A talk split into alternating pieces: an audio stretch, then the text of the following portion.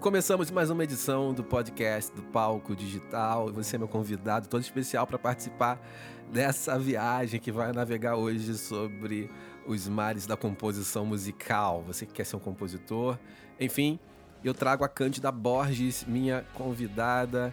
Quanto tempo que a gente não se fala? A Cândida, ela é uma baita profissional, professora e pesquisadora de música da Universidade Federal do Estado do Rio de Janeiro, Unirio bacharel e mestre em piano pela UFRJ e está cursando um PhD em composição musical pela Plymouth University da Inglaterra. Se tem alguém que pode falar sobre composição é a Cândida. Cândida, é um prazer ter você aqui com a gente. Prazer meu, Vinícius. Um alô para a turma aí. A gente estava realmente um tempão já sem conversar e eu também já há algum tempinho sem voltar para o Brasil. Fico feliz aí de poder conversar, abrir esse canal de diálogo aí. A gente estava conversando sobre fazer isso com alguma regularidade a partir de agora. E uh, vai ser legal aí poder ouvir as dúvidas, as perguntas, poder colaborar. A gente aqui do lado de fora fica com muita vontade de participar e poder dividir as coisas que a gente vê e vive por aqui. Então fico feliz aí de poder colaborar com vocês. Que legal. A gente é, anunciou lá no Instagram do Palco Digital que a Cândida ia estar aqui, abriu uh, perguntas, né? E as pessoas começaram a enviar perguntas, compositores, obviamente, que querem crescer como compositores, melhorar seus processos de composição. E a partir de hoje, todo mês a Cândida vai estar com a gente, pelo menos uma vez ao mês, discutindo algum tema, trazendo essa experiência internacional que ela tem. Mas, Cândido, eu queria começar fazendo a primeira pergunta, tá? Queria que você falasse um pouco do teu PhD aí. Muita gente nem sabe que existe um PhD em composição, né? Uh, e você está fazendo um na Inglaterra. Queria que você falasse um pouco sobre o curso em si, como é que é a rotina, para quem está em casa ouvindo também poder conhecer um pouquinho. Sim. Bom, é, antes de falar do PhD, a gente tem que entender um pouquinho a estrutura anterior a essa, né? O PhD é o fim de uma carreira acadêmica, assim, o último estágio de formação de, de um acadêmico, né? E aí a gente tem o curso, na verdade, o curso de composição, ele começa dentro de uma graduação, né? É, aliás, antes, voltando mais, mais para trás ainda, que é quando a gente fala em composição, na verdade, a gente, em português, a gente tem, é, em inglês, a gente tem duas palavras diferentes para falar sobre criar música, né? Você tem o processo de songwriting, que seria especificamente da criação de canções, que eu acho que é o que atende mais, inclusive, ao público do palco digital. E você tem o processo de composição, que aí já é mais abrangente, já inclui é, criação de trilhas, criação de outras obras que também incluem desde a música clássica, rock, enfim, outros estilos de, de vários é, nichos diferentes. E então a gente tem um pouquinho dessa diferenciação, né? Em inglês a gente tem duas palavras e em português ficou tudo misturado dentro da palavra composição, né? Então a gente tem formações aí diferentes para esse profissional que se dedica a criar resultados diferentes. Então, antes de chegar no PhD, o curso começa com lá na graduação, né? A pessoa faz vestibulares, 18 anos de idade, ou mais, né? Enfim, vou dizer que só faz com 18 anos, mas é aquela hora que a gente escolhe a carreira e isso começa, então, no curso de graduação em composição. A gente no Brasil, hoje, até onde eu sei, a gente não tem nenhum curso de graduação é, em songwriting. Nos Estados Unidos você tem vários cursos, no exterior de uma maneira geral, né? Eu falo dos Estados Unidos porque, como eu estou aqui, uhum. eu termino conhecendo mais desse mercado americano. Mas você tem vários outros lugares também. Então a gente tem a graduação em songwriting é diferente da graduação em composição. A graduação em composição é bem mais extensa, que ela envolve muito mais técnicas que incluem a produção musical, que incluem a, a, a criação de obras eletroacústicas, é, é, instrumentais, é, clássicas, como eu falei, de vários estilos. É, depois disso, aí tem um processo de mestrado, que também é um processo de aprofundamento de, de estudos, de técnicas, etc., é, e aí a gente tem também mestrado em composição no Brasil. Várias universidades aí oferecem curso de mestrado em composição. Também não temos, até onde eu sei, é, nada na área de um mestrado em songwriting especificamente, ou seria composição de canções. E aí, já a nível de doutorado, que é o último estágio, só para dar uma, mais ou menos uma previsão, curso de, de graduação em composição aproximadamente cinco anos, depois um mestrado é, depende do mestrado. Os mestrados profissionais hoje em dia são de aproximadamente um ano e meio, mais um mestrado completo se eu não me engano, três anos. O meu foi em três e meio, mas é, acho que aproximadamente três anos, o mestrado completo. E depois o processo de doutorado, que dependendo de onde você faça, também de quatro a sete anos. Então, uma carreira extensa, uma carreira para quem gosta de é, se reinventar como, como compositor, né? E abrir leques, né? Quando a gente fala de composição, como eu falei, eu não estou me referindo somente, somente, eu vou misturando o inglês, o espanhol e o português só. é, eu não me refiro somente a um estilo, né? Então, assim, um curso de composição, ele é muito rico, ele estimula muito, né, a sua a diversidade técnica para você trabalhar com muitas coisas diferentes. E eu super recomendo, eu sou muito fã de estudos, sabe? De pesquisa, de, de se reinventar, porque todo mundo chega num ponto de, de uma saturação de vocabulário mesmo, né?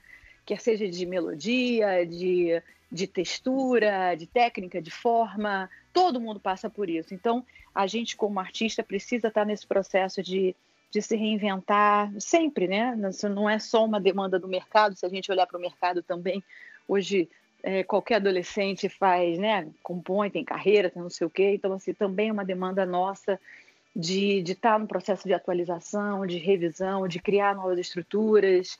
É, além de um, tenho certeza que, né? Todo mundo passa por uma por uma sede interna de, de descobrir outras outras outros recursos, né? A tecnologia desenvolvendo cada vez mais, isso afetou completamente a nossa forma de compor, nossa forma de produzir. Então, essa necessidade de atualização, ela é permanente, né? E eu tenho certeza que todo mundo que é artista gosta dessa da ideia de, de inventar um novo jeito de, de fazer alguma coisa, né? Bom, então aí sim, aí chegando na história do PhD. O PhD é uma forma de doutorado, né? O doutorado normalmente é, quando a gente fala doutorado em composição, normalmente ele é um doutorado mais técnico. Um, num doutorado, alguém tem que criar alguma coisa nova, é uma produção de conhecimento, então alguém tem que inventar uma técnica, e aí isso envolve a criação de uma tese e um portfólio de composições. Existe doutorado em composição no Brasil. É, o PhD ele, é um, ele tem um perfil um pouquinho mais diferente, porque ele é uma articulação de conhecimento com alguma área um pouco mais é, filosófico, teórica que é o meu caso, eu articulo a composição entre mídias, então eu não falo só de som, né? Existe, existe uma, uma categoria que é chamada artes do som, é, eu articulo artes do som com imagem e texto, então minha composição hoje é o que eu chamo de transmídia, e eu hoje termino trabalhando com projetos um pouco mais amplos, que não envolvem só música, né? Eu trabalho com, uma, com essa linguagem, é, alguns chamam de interdisciplinar, outros colaborativa, dependendo da linha onde você tiver, vai, vai ter isso, essa expressão com termos diferentes. Então, já comecei solando aqui, tomei um tempão aqui explicando essa história toda. Vamos ver se a gente consegue chegar nas perguntas. Mas né? só acrescentou, Cândida. Não se preocupe, foi ótimo. Mas vamos lá, vamos lá direto para a pergunta número um, que é do Fabiano Negreiros.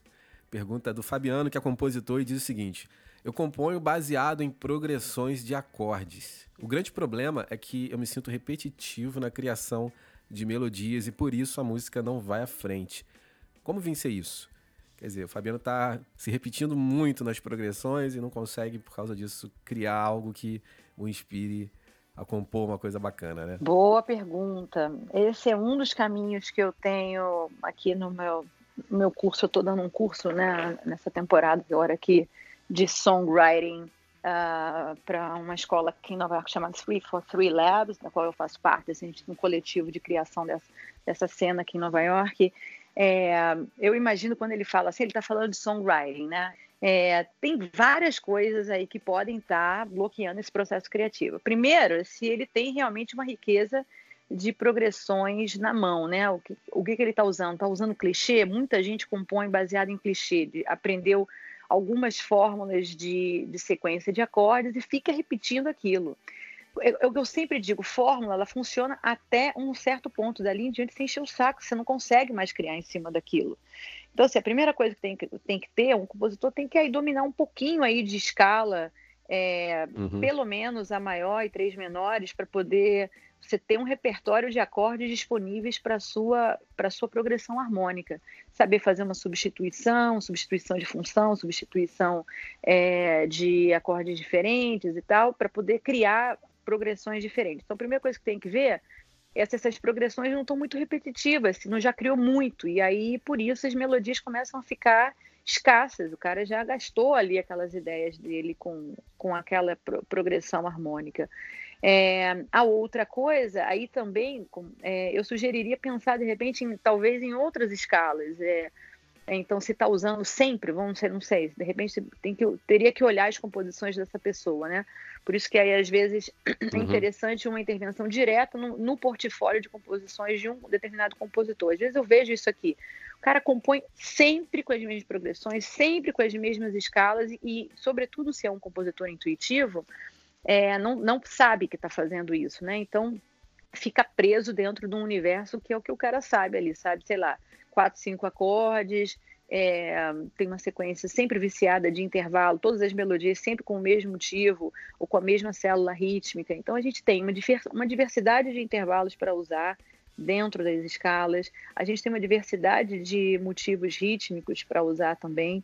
Então eu diria que assim teria, tem que é, aumentar o vocabulário rítmico, melódico e harmônico das composições. E isso é um processo permanente, a gente vai ampliando isso sempre. Como, como eu gosto é, muito de sugerir para as pessoas ampliar isso, sempre analisar outras composições. Então, pegar, bom, saber analisar também já é uma outra coisa, né?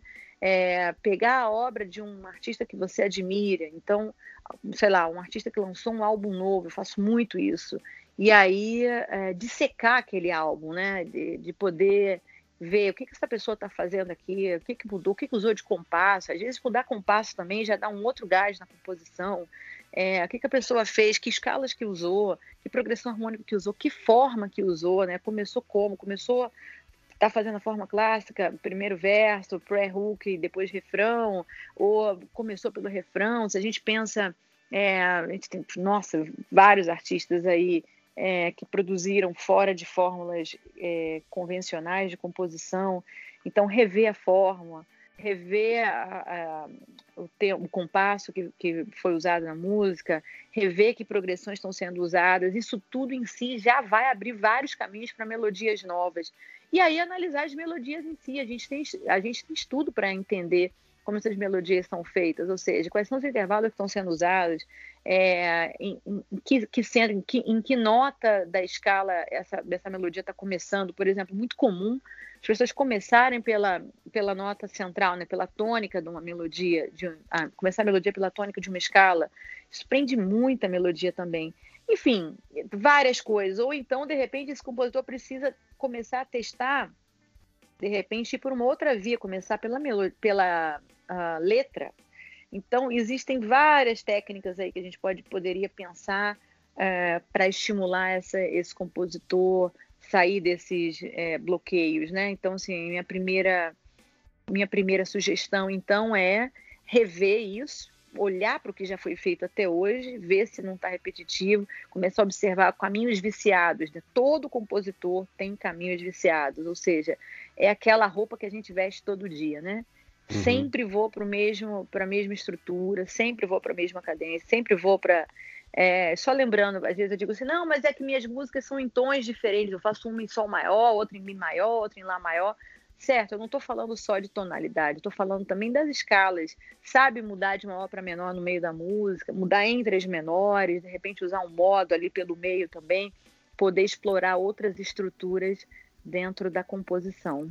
E eu achei legal você falar sobre essa questão do vocabulário, né? Porque eu acho que, não sei, pode ser também o caso, não sei se é o caso dele, né? Mas é, você conseguir ter mente, né, para poder absorver outros estilos musicais, né? Ouvir música, mas fora ali do seu segmento, fora do seu nicho, né? Conseguir abrir um pouco ali os horizontes, acaba te dando mais vocabulário, né? Você acaba conseguindo entender como pensar a melodia, como pensar a música fora dos padrões que você está acostumado, né? Então, aquele cara que de repente só ouve pop rock, só ouve rock, enfim, e vai tentar reproduzir uma música autoral, enfim, ele vai tá totalmente viciado naquela fórmula que ele já ouviu, principalmente se a gente fala de, de mainstream, do pop rock mainstream e tal.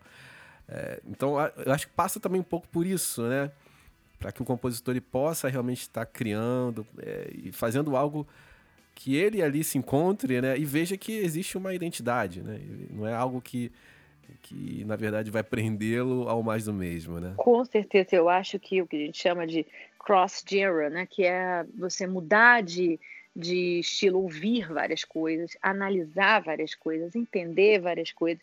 Eu gosto muito da ideia de grupos de estudo, entendeu? Sentar com uma galera e, e pensar todo mundo junto, é, poder refletir. Isso eu adoraria poder é, ter tempo para, é, por exemplo, poder a gente poderia analisar algumas obras dessas, fazer algumas coisas é, pra, até para a galera aprender. É difícil a gente conseguir colocar isso tudo na agenda, né? Mas enfim, mas seria uma coisa, por exemplo, para o pessoal sentar aí e poder pensar entre estilos, sabe? Assim, uma, um, um, criador, alguém que está inovando no segmento, isso faz, por exemplo, essa pessoa despontar é, no mercado dela, alguém que criou alguma, alguma célula nova, inventou algum tipo de novo de fazer alguma coisa, tem um impacto direto, por exemplo, na venda dessa pessoa, né? ou na aceitação dela, ou no número de views dela na internet, alguém que está tá trazendo algum conteúdo novo, certo?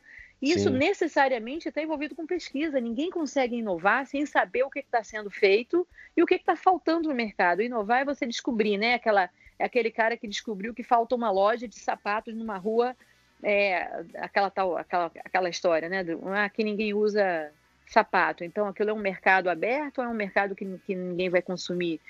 É, então, de poder conhecer o seu nicho, saber o que é que tem e o que é que falta nesse nicho, e poder cruzar isso de, de um para o outro, entre, entre é, gêneros, né? Sim, sim. Eu me lembro uma certa vez, inclusive, um exemplo aqui. Eu estava participando de um workshop de um guitarrista muito conhecido do rock, né? Uh, e nesse workshop, ao invés. Naturalmente ele tocou, óbvio, mas fez todo aquele show dele, maravilhoso por sinal.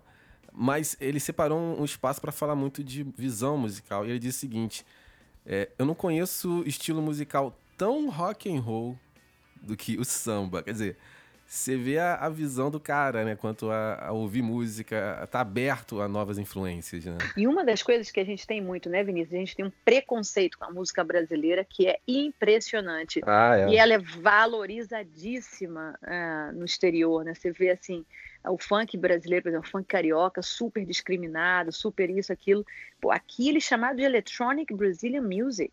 É uma Pô. loucura isso, né? A gente vê como é que a coisa é colocada em perspectiva. A Bjork chega em Nova York, ela fez uma festa aí como DJ, tocando funk, né? Não tô é, dizendo que é bom, que é ruim. Tem, aliás, em todo segmento tem ruim, tem bom em qualquer coisa, uhum. inclusive na própria música clássica.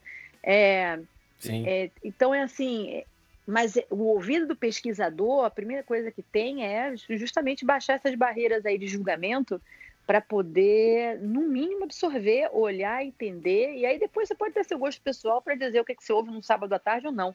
Mas como pesquisador, como criador, a gente tem que estar muito atento a tudo. E outra coisa, e não só a música não, viu?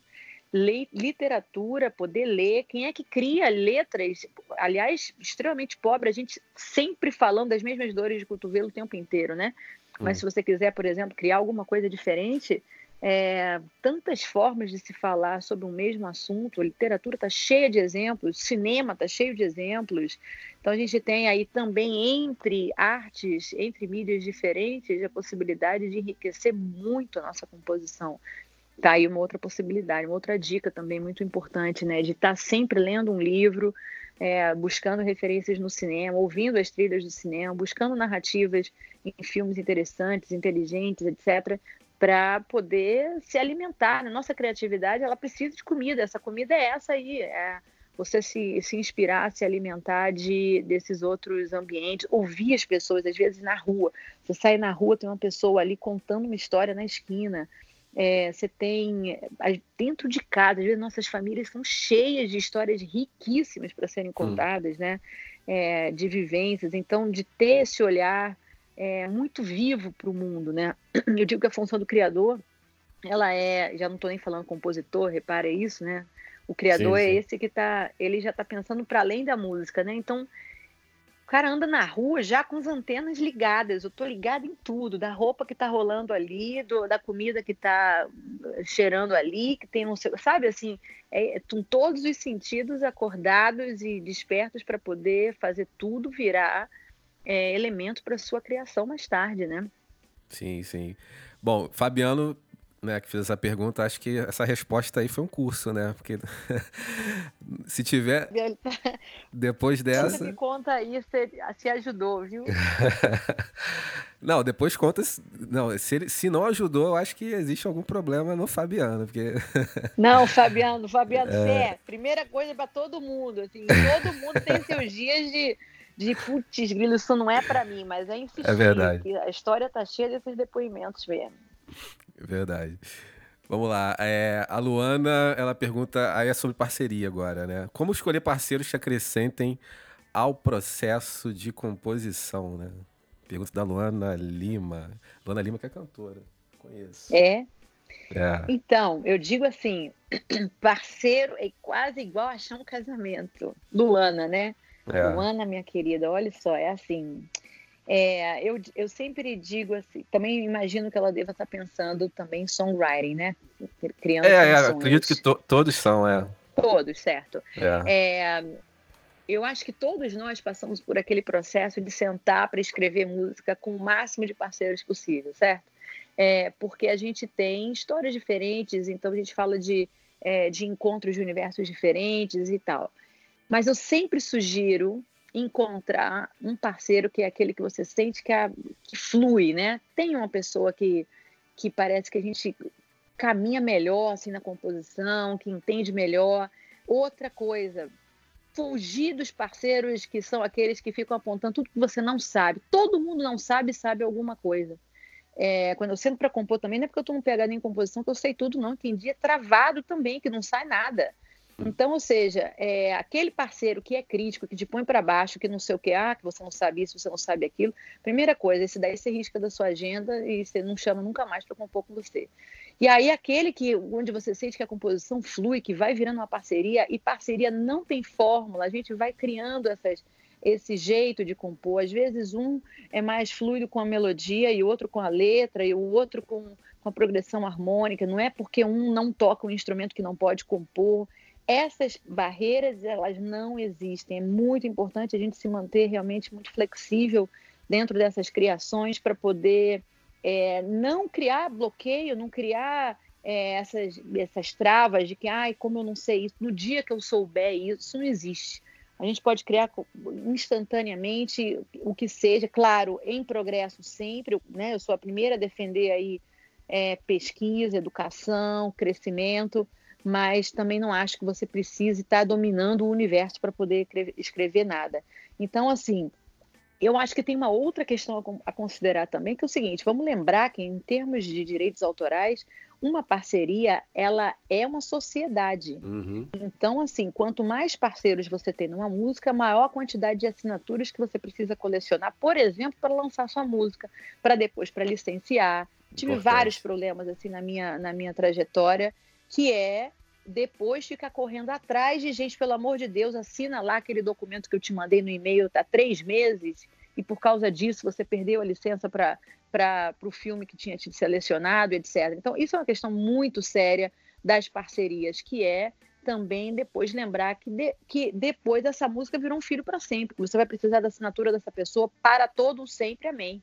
Então, eu hoje penso duas vezes antes de sentar para compor com alguém, por causa da questão de direitos. É, adoro compor em parceria, mas hoje eu tenho um número também selecionado de parceiros pela questão burocrática. Então, isso é uma questão. Se a pessoa quer profissionalizar, se é só um exercício de criação, aí tudo bem, não, não tem nenhuma preocupação. Mas se a, a ideia é profissionalizar depois e essa música poder ter uma inserção no mercado, acho bastante delicado é, ter um sócio. É um sócio para sempre.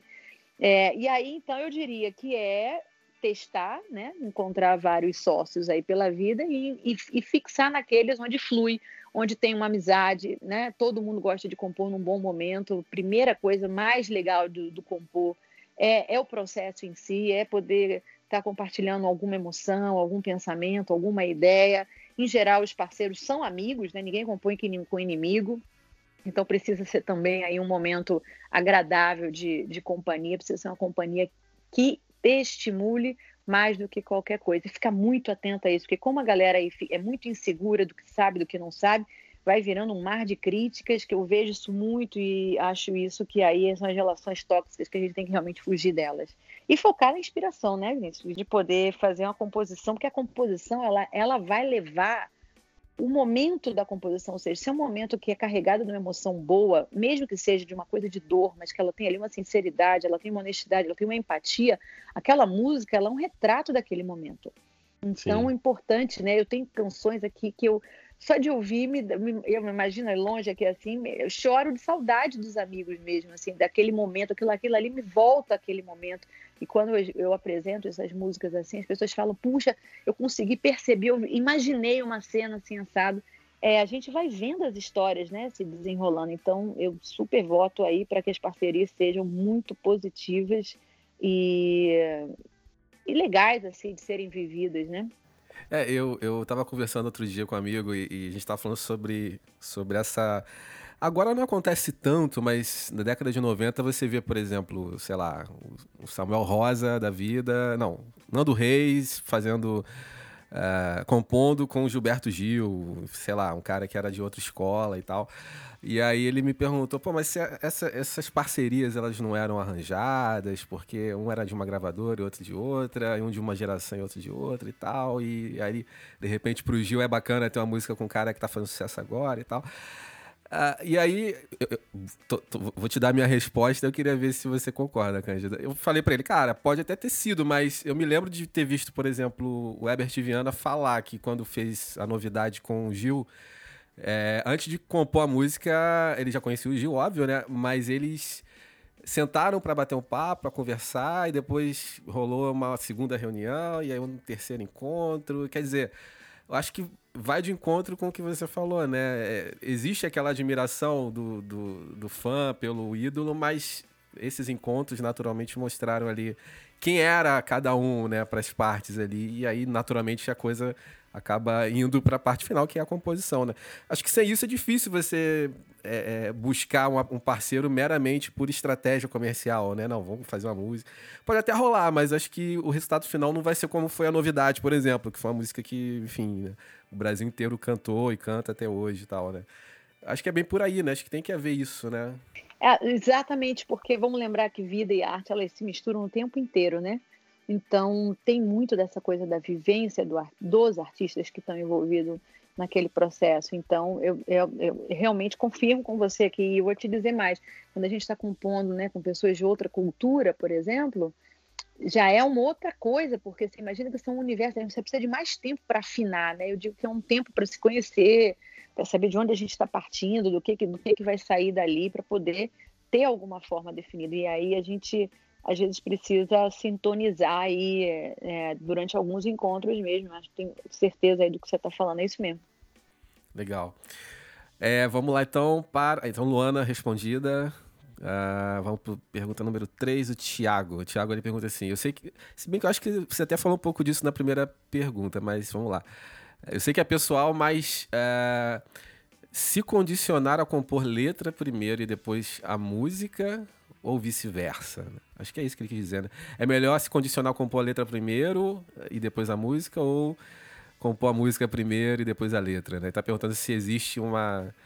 Deve ser algum processo que, de repente, facilite a, a, a composição, ou eh, dentro dessa ótica, né? Letra primeiro e música depois, música primeiro, letra depois, enfim. É, eu acho que é bastante pessoal, né, Cândida? Mas em termos, você com a sua, com a sua experiência e seu know-how o que você tem a dizer sobre isso? Sobre compor em cima de letra ou em cima de música? O que, que de repente pode ser mais simples, né? Então, primeira coisa é não se condicionar a nada, né? Composição ela tem que estar livre, né? É, uma coisa importante considerar, Vinícius, é assim, a, a composição é um universo muito gigante. Vamos dizer assim, se você está dentro de uma, numa linha de montagem, está trabalhando numa produtora, você tem que fazer um jingle para entregar daqui a meia hora, você vai trabalhar com fórmula assim, certo?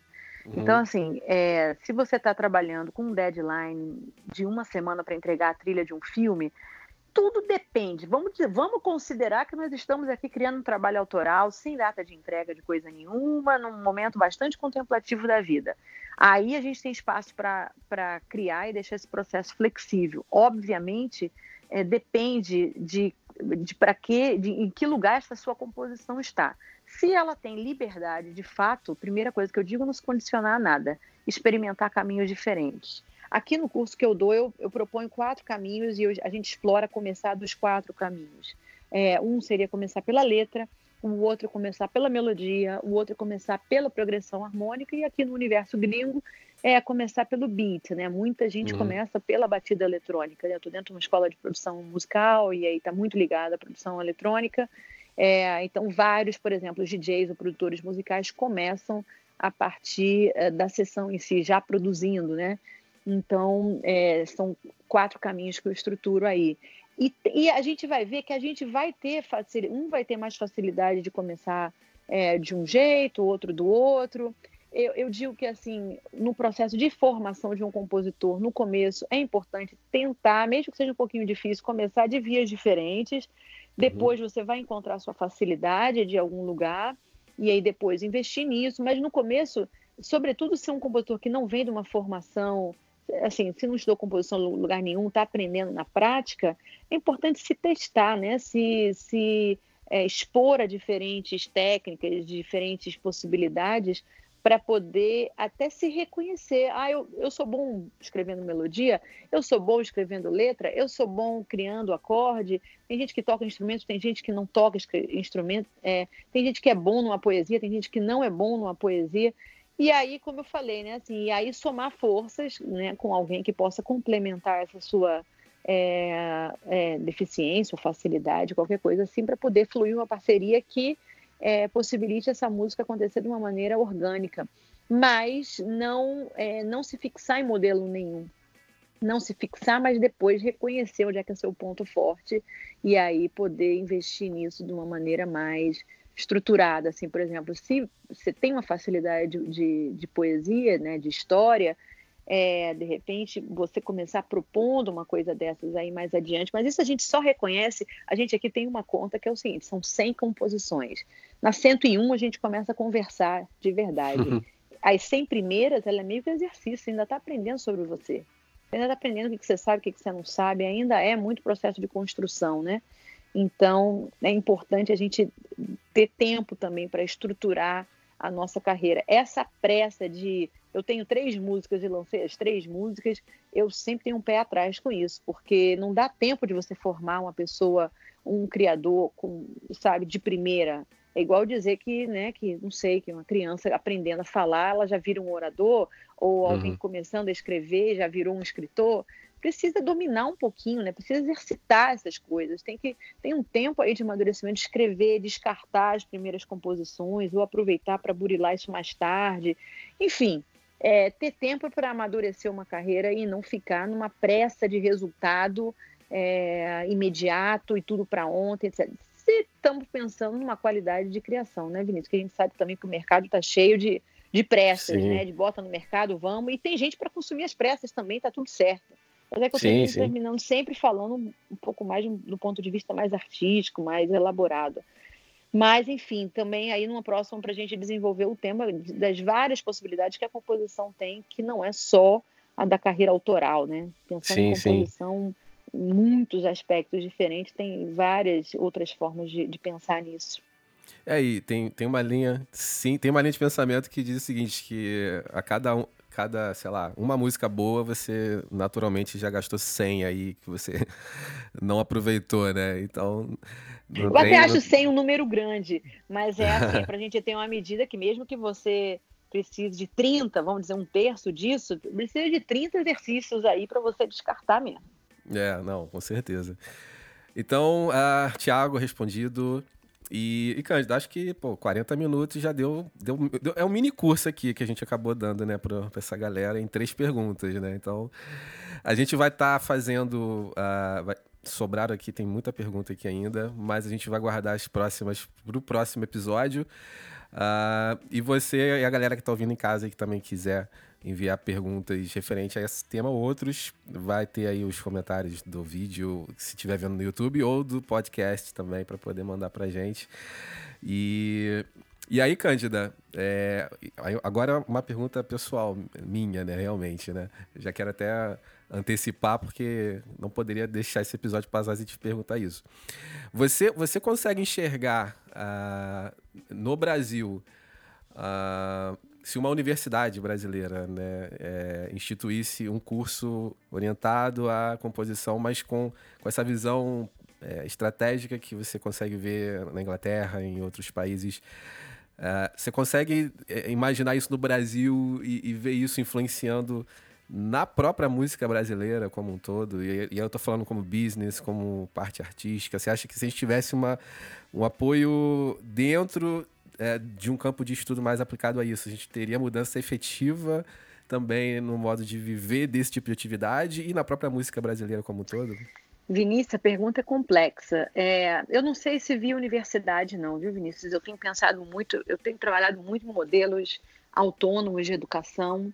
É, acho que existem muitas formas de aprender que não necessariamente precisa ser uma graduação de quatro anos, né? É, uhum. eu acho que, de repente, cursos de extensão, é, coisas, cursos às vezes mais curtos. Eu gosto muito do modelo das mentorias, dos pequenos grupos de estudos.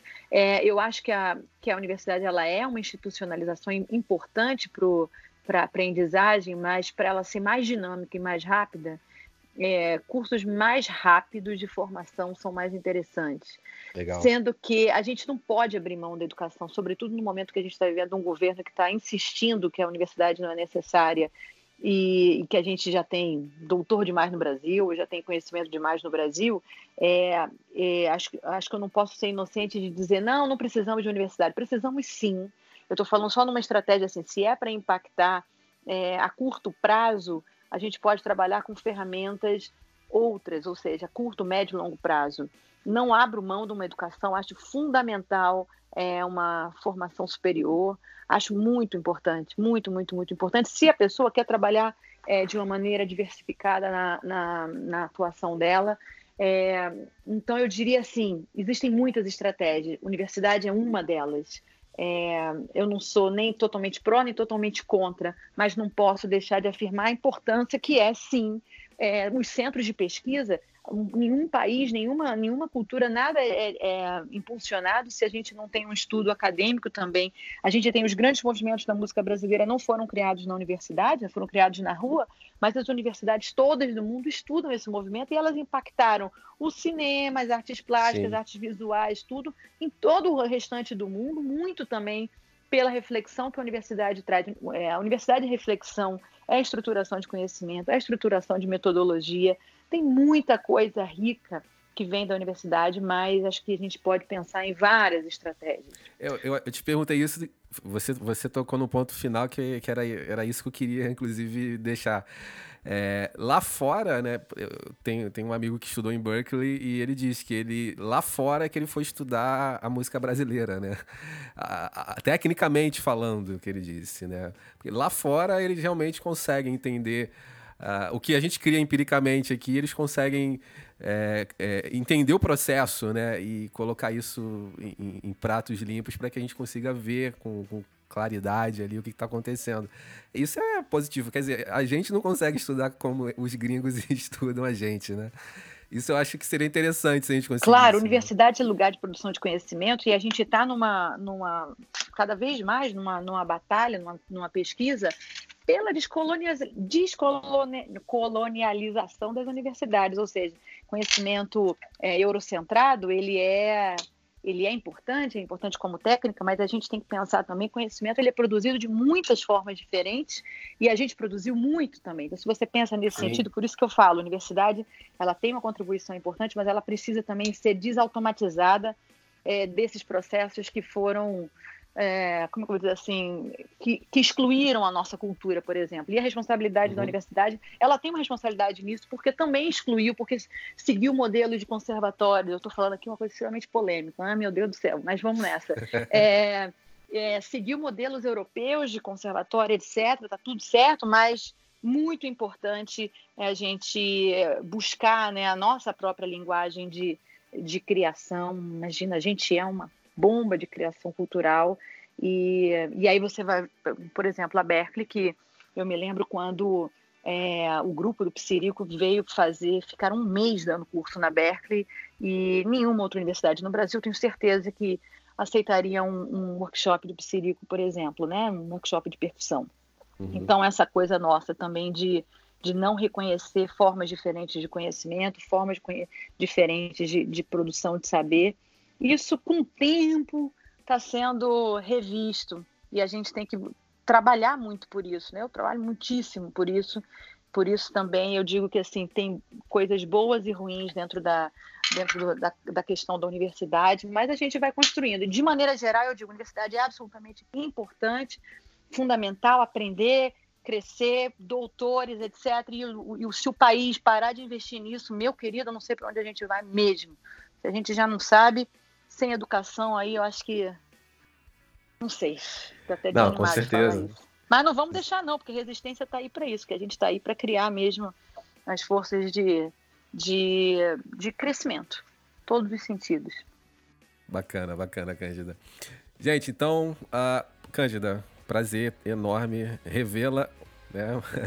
A gente reouvi-la, né? Reouvi-la, reouvi-la, revê-la aqui na imagem do Skype, né?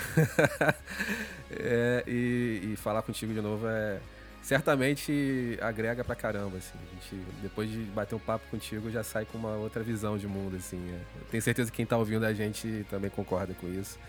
Uh, não obstante é isso, tem que falar que aquele primeiro podcast que a gente fez até hoje reverbera. As pessoas viram e mexem, recebam alguém, caramba e tal.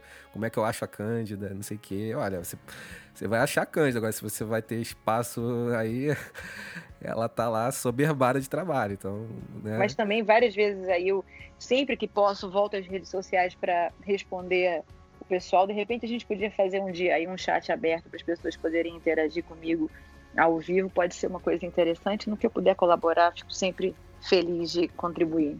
Bacana. E deixa eu já de antemão deixar para você que está ouvindo a gente aí os contatos da Cândida, né? Você que quer conhecer um pouco mais do trabalho dela, enfim. É, o site da Cândida é o site do Workshop de Música, workshopdemusica.com. O e-mail dela é workshopdemusica.yahoo.com.br. A Cândida tá lá no Instagram também como a Just Cândida. Vou deixar todos esses links na descrição aqui do podcast, tá? Uh, bom, e é isso, gente. Cândida, brigadaço. Obrigada, Vinícius. Boa sorte para todo mundo aí. Vamos nessa. A gente chega ao fim, então. E se você curtiu esse episódio, repassa para os seus amigos, compartilha. Vamos trazer mais gente aqui para esse podcast. A gente se vê, então, em breve, na próxima edição do podcast do Palco Digital. Um abraço. Tchau, tchau.